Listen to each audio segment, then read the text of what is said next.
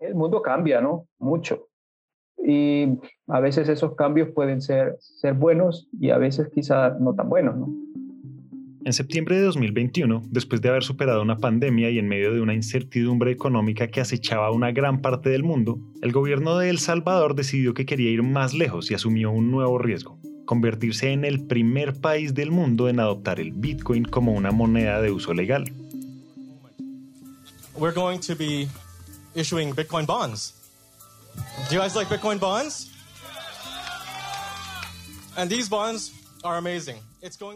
Una decisión entusiasta que, en medio de fuegos artificiales y un discurso emotivo dado en inglés en una de las playas más turísticas de El Salvador, Nayib Bukele le compartía a cientos de personas bajo la promesa de que en unos años se convertirían en el nuevo Singapur de Latinoamérica.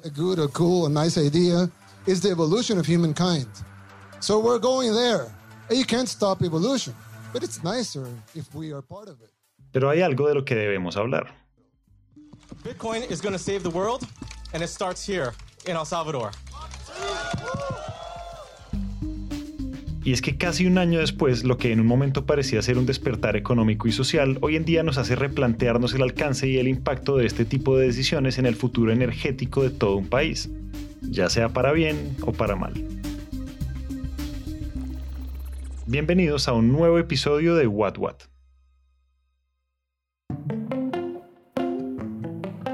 Seguramente ya muchos de nosotros hemos escuchado a alguien cercano hablar de los bitcoins, esa moneda o mejor criptomoneda que está revolucionando la manera en cómo las personas están invirtiendo su dinero, dejando a un lado esa dependencia que durante años hemos tenido con las tasas de los bancos y sus intermediarios. Desde su nacimiento, por allá en el 2008, esta criptomoneda ha venido cogiendo mucha fuerza, convirtiéndose en una alternativa entre comillas segura y al mismo tiempo muy cuestionada pues hoy en día ya estamos hablando de comprar una casa, un carro, una obra de arte o hasta pagar unas vacaciones enteras a punta de Bitcoin. Algo que años atrás era imposible de imaginar. Pero bueno, este no es un episodio sobre Bitcoin. Volviendo a El Salvador, algunos de nosotros aún nos sigue causando mucha curiosidad que un país centroamericano del que normalmente no escuchamos hablar seguido en las noticias haya adoptado esta medida. Claro, es un caso bastante peculiar, ¿no? Vale la pena decir que eh, El Salvador tampoco tiene moneda propia, utiliza el dólar como, como moneda de, de, transacciones comerciales y con esto sería la adopción de una segunda moneda, en este caso una criptomoneda. Carlos Martínez, nuestro invitado de hoy, es profesor de la Escuela de Ingeniería Eléctrica de la Universidad del Salvador. Y este, bueno, mi interés en el tema de Bitcoin nace pues por las mismas circunstancias de, de, del país El Salvador, que el año pasado lo adopta como moneda de curso legal, ¿no? Y entonces desde la, desde la academia, desde la universidad, pues este, le estamos dando seguimiento al desarrollo de, de esta iniciativa de, gobierno. Así como Carlos, hoy en día son muchos los salvadoreños y salvadoreñas que desde que el momento en el que se adoptó esta medida han buscado la manera de estar al tanto y entender un poco mejor el contexto de qué es lo que realmente está sucediendo en su país. Y sobre todo, qué tiene que ver todo esto con la energía. Pero más allá de esto, la verdadera razón por la que tanto a ellos como a nosotros nos conviene conocer un poco más sobre este tema tan trendy y viral como las criptomonedas, básicamente recae en una realidad que hasta el momento muchas personas desconocen y es que Bitcoin es altamente demandante de energía eléctrica, requiere de, mucho consumo de energía eléctrica para poder operar. Entonces, este, hasta el año pasado, más o menos por estas fechas, ¿no? mayo, junio, dos tercios del minado de criptomonedas se realizaban en, en China y por lo que sabemos este, se utilizaba mayoritariamente derivados del, de, bueno, un combustible fósil, sobre todo carbón. Y es que pónganse a pensar en esto. Del Bitcoin se habla todos los días, en las redes, en las noticias, en el trabajo y hasta en las películas. Y es muy probable que en una de esas conversaciones o discursos varios de nosotros, o por lo menos nuestros más cercanos, nos suene la idea de invertir en esta criptomoneda. Pues es que seamos sinceros, en menos de 10 años ha logrado superar la barrera de los 60 mil dólares. Y este crecimiento exponencial lo único que hace es que la gente la quiera más, lo busque más y que al final la demanda que hoy en día existe por las criptomonedas cada vez sea más alta.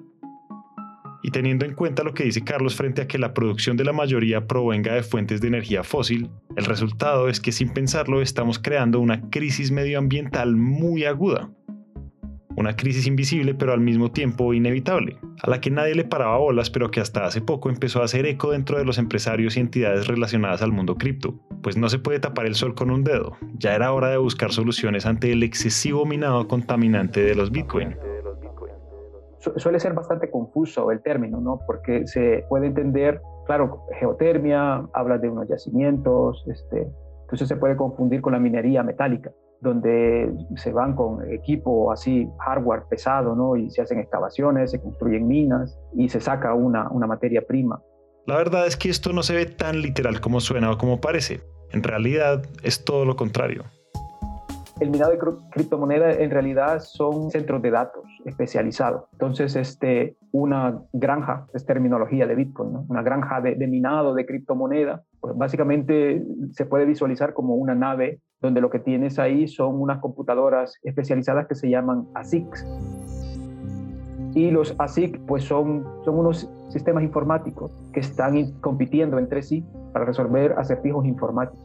El que resuelva primero ese acertijo informático se lleva un premio, si quieren, quiere llamarle así, y ese premio se paga en Bitcoin. Entonces todo esto es un poco, suena un poco, un poco rarísimo, ¿no? Pero, pero esto tiene que ver con la creación de moneda. Ahora, ante la crecida y gran acogida de esta criptomoneda, la demanda por estos ASICs o maquinitas que minan bitcoins cada vez se hace más grande, y entre más maquinitas, más es la energía que se requiere para alimentarlas, que de por sí ya es mucha. Y acá volvemos al mismo problema. Sí, estamos generando y adoptando una nueva alternativa financiera para muchos alrededor del mundo, pero ¿a qué costo? El caso es que esa sensación de malestar que sentía el mundo cripto, por así decirlo, ante la generación de una excesiva huella de carbono producida por el minado de bitcoins cada vez era más grande. Y la necesidad de buscar fuentes de energía renovables, más allá de China, que permitieran suplir la demanda global a un bajo costo financiero y ambiental se hacía más latente dentro de los líderes de todo el mundo. Y ahí fue en donde en uno de los países más entusiastas por solucionar apareció esto.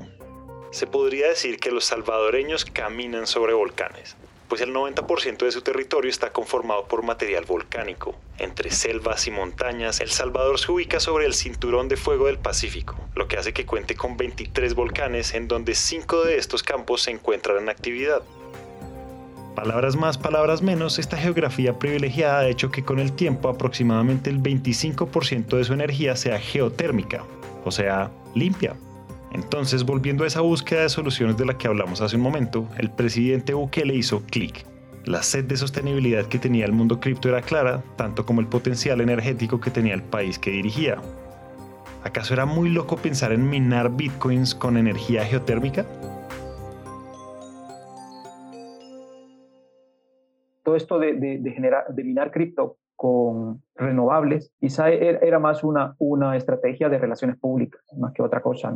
Entonces, en el caso salvadoreño, si vendes la idea de que utilizas un volcán y que eres capaz de domar la energía de ese volcán para ponerlo al servicio del minado de, Bitcoin, ¿no?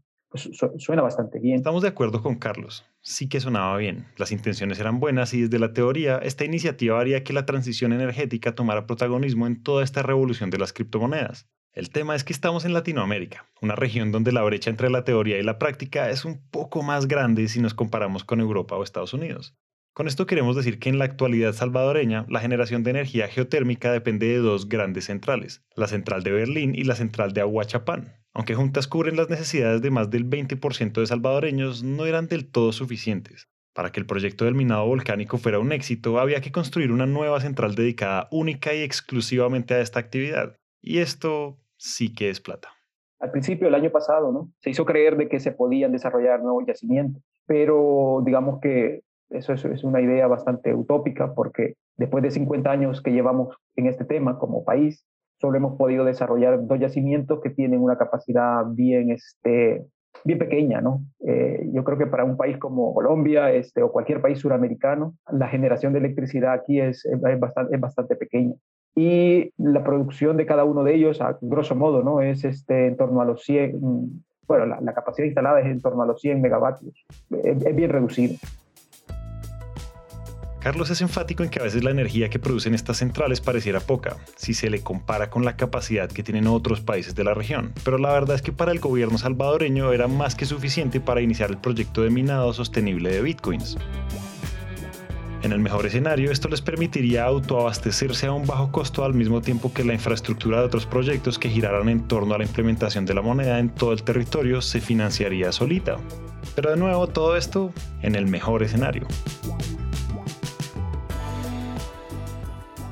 En términos generales, la energía en El Salvador es cara, porque mm, he dicho que solo el 20-25% de, de, nuestro consumo tiene origen geotérmico, pero hay un porcentaje más o menos similar sino un poquito mayor, que tiene origen en, el, en, un derivado del petróleo, en el búnker.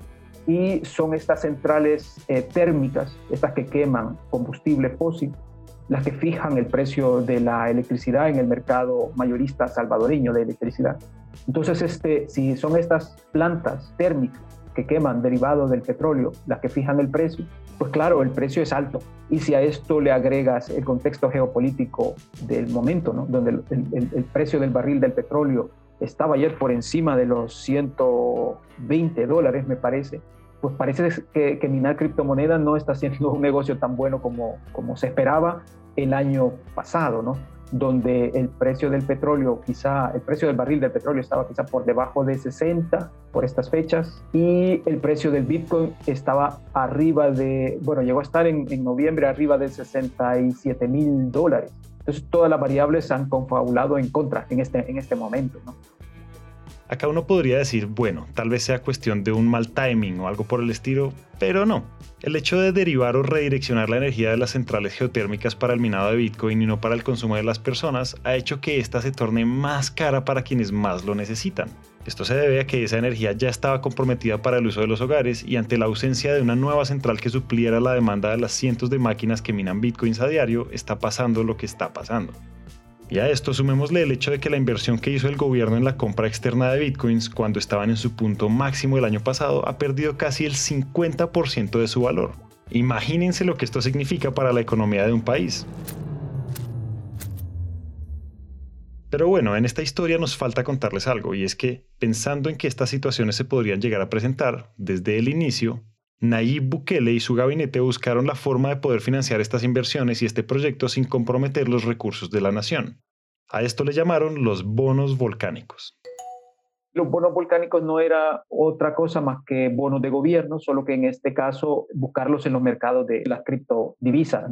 Eh, a principios de este año estaba la, yo creo que avanzaron bastante con esta idea de, de poder colocar en estos mercados en torno a mil millones de dólares el destino de esos mil millones de dólares, eh, todo, estaba volcado, estaba destinado a, desarrollar la misma industria de, cripto aquí en, El Salvador. Entonces habían pensado que la mitad de ese dinero que eh, hipotéticamente iban a recaudar de inversionistas extranjeros se iba a destinar a construir una, una ciudad Bitcoin, le llamaron Bitcoin City. Bitcoin City parecía ser la solución que validara que el haber puesto al Bitcoin como moneda oficial había sido una buena decisión una ciudad autosostenible y autosuficiente que generaría nuevos empleos, incentivaría el turismo y el comercio y cumpliría esa promesa de hacer El Salvador el nuevo Singapur de Latinoamérica. Sin embargo, el tema de los bonos volcánicos nunca progresó. Al parecer no, no hubieron suficientes inversionistas interesados y ahora con un Bitcoin en una situación bastante comprometida, bastante complicada, pues veo muy, muy difícil que, el gobierno salvadoreño pueda conseguir este, el dinero que, que, habían pensado que podían conseguir en los mercados de, de cripto. A pesar de haber significado una gran oportunidad en su momento, hoy en día esos bonos volcánicos destinados a salir a la venta en marzo de este año aún no han aparecido. Aún no se sabe cuándo Bitcoin City estará terminada y el Fondo Monetario Internacional aún sigue insistiéndole al gobierno salvadoreño que se retracte de la decisión de hacer del Bitcoin su divisa oficial. Y la realidad más allá de esto es que la problemática energética y de emisiones contaminantes que arrastra el auge del Bitcoin aún sigue existiendo y parece estar ganando terreno. Quizá podría ver El Salvador como, como caso de estudio, ¿no? Es bastante complicado en el sentido de que necesitas de construir mucha infraestructura. Por una parte, necesitas, este, si se va a utilizar como, como una moneda, ¿no? Todos tus, tus ciudadanos tienen que tener un teléfono con acceso a Internet y ya ahí es un problema bastante grande en América Latina. La tasa de penetración de Internet es de las más bajas. Por ejemplo, si alguien vive para sus arepas del mediodía ¿no? o de la tarde y esa transacción la tiene que hacer con, con el smartphone, eh, pues le, estarías agregando una carga más de, tener un contrato permanente de, Internet. Entonces, bueno, ese fueron uno de los problemas que quizá no, no consideraron acá. Entonces yo creo que hacia el otro año ya verás eh, con más claridad las consecuencias de, de haber emprendido esta iniciativa, ¿verdad? Yo creo que ya, ya para el año que viene ya estará bastante más claro si, si fue un fiasco o si, o si le sirvió de algo al gobierno de, El Salvador. Tanto para Carlos como para nosotros, los aprendizajes de lo que probablemente sea este primer encuentro entre las energías renovables y las criptomonedas son infinitos, pero al mismo tiempo las preguntas. ¿Y si, dejando a un lado el tema del Bitcoin, este programa se hubiera hecho primando la necesidad de diversificar la matriz energética salvadoreña? ¿O qué pasaría si Bitcoin City, en vez de girar alrededor del Bitcoin, más bien incentivara la creación de una comunidad autosostenible con beneficios económicos para quienes hicieran parte de ella? Sabemos que estas preguntas por el momento no tienen respuesta, pero sí estamos seguros de algo. Del afán solo queda el cansancio. A veces por tratar de cerrar brechas rápidamente estamos abriendo otras que probablemente sean más grandes e irreparables, así que debemos ser conscientes que las transiciones y transformaciones que estamos viviendo actualmente no solo van de la mano con la energía, las transiciones también son tecnológicas, financieras y sociales. Aún no sabemos si este modelo implementado en El Salvador pueda funcionar, servir de inspiración o tal vez como caso de estudio para otros países en la región. Como latinoamericanos y después de más de 30 episodios, sabemos lo mucho que hemos avanzado y de seguro encontraremos la forma de que esta transición se lleve bien y de la mejor manera con cada una de las tendencias tecnológicas y globales que vayan surgiendo en el camino. El mundo cambia, ¿no? Mucho. Y a veces esos cambios pueden ser, buenos y a veces quizás no tan buenos, ¿no? Hasta acá llegamos hoy. Esperamos que este episodio haya prendido el bombillo de las ideas. Y si les gustó lo que oyeron, los invitamos a dejar una reseña de 5 estrellas en Apple Podcast o a seguirnos en Spotify. A Carlos Martínez Cruz le damos las gracias por compartir su experiencia y sus historias. Si están interesados en conocer más sobre soluciones energéticas, los invitamos a que nos sigan en nuestro LinkedIn Empresas Gas con y Gas Vida Gas. Ahí van a encontrar artículos, invitaciones a webinars y mucho contenido valioso alrededor de la energía. Este episodio de What What fue dirigido y producido por Carlos Bernal, editado por Araceli López y Natalia Hidárraga. El trabajo gráfico es realizado por Luisa Ríos. La musicalización por Santiago Bernal. Todos los episodios son alojados en Spreaker.com. Esta es una coproducción de Empresas Gasco y Naranja Media. Yo soy Julián y muchas gracias por escuchar. Nos vemos en el próximo episodio.